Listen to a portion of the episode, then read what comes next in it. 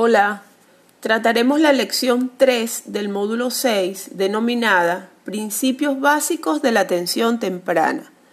Nos referimos a estos principios del modelo centrado en la familia en atención temprana. En la última década, la atención temprana ha experimentado un cambio de paradigma motivado por diferentes estudios e investigaciones que abrieron el camino de la atención temprana a las teorías sistémicas y ecológicas y al modelo centrado en la familia nacido en los años 80. El concepto de atención centrada en la familia tiene los siguientes principios. Primero, dignidad. Es el derecho que tiene todo niño de ser respetado y valorado como ser humano individual y social, con sus características y condiciones particulares por el solo hecho de ser persona. Segundo principio, respeto como la consideración y valoración especial que se le tiene al niño, a sus padres, a su familia. Es un reconocimiento y valor social o especial deferencia. Tercer principio, se ha de intercambiar la información a la familia, a los padres, a los cuidadores, a los educadores.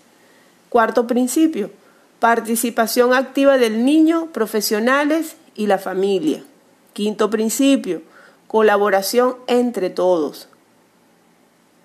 Sexto, la atención temprana está caracterizada como una combinación de creencias y prácticas basadas en una forma especial de trabajar con las familias, tratándolas con respeto y dignidad. Séptimo, participación activa de las familias, ya que ellas aportan información necesaria para la toma de decisiones, en la obtención de recursos y apoyos y los profesionales son sensibles a las demandas e intereses de la familia.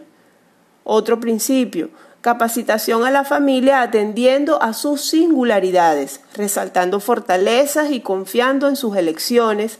En definitiva, este modelo se centra en las fortalezas y los recursos que tiene y usa la familia para lograr sus propios objetivos.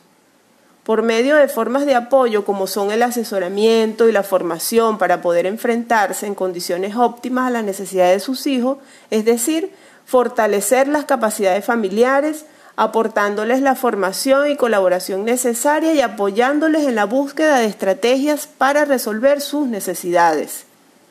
El modelo centrado en la familia señala que sus prácticas específicas se basan en los siguientes principios generales. A. Proporciona apoyo en ambientes naturales. B. Se centra en la familia. C. Se enfoca hacia la calidad de vida familiar. D. Pone énfasis en las fortalezas y no en los déficits. E.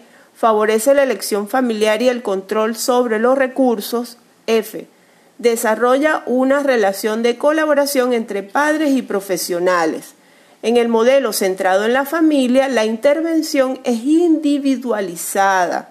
Se tienen en cuenta las necesidades del niño y de la familia y se persigue como meta final mejorar y facilitar el desarrollo del niño, fortalecer el funcionamiento familiar y generar oportunidades de aprendizaje en diferentes contextos.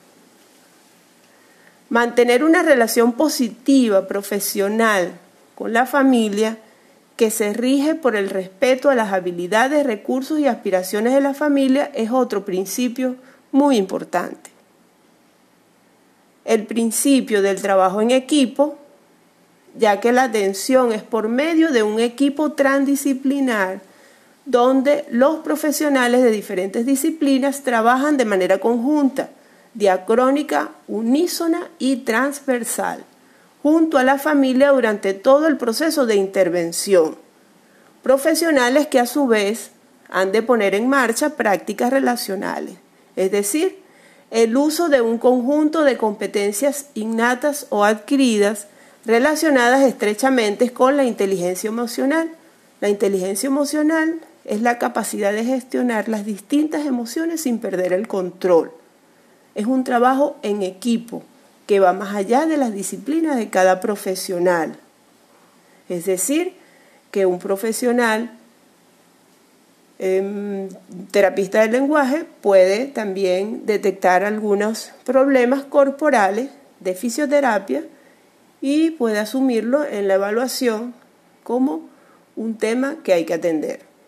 Familia y profesionales elaboran un programa individualizado de apoyo a la familia, entendido como un contrato acordado en el que los profesionales junto a la familia elaboran y especifican la planificación de la intervención llevada a cabo en entornos naturales del niño, permitiendo así la posibilidad de generalizar los aprendizajes alcanzados.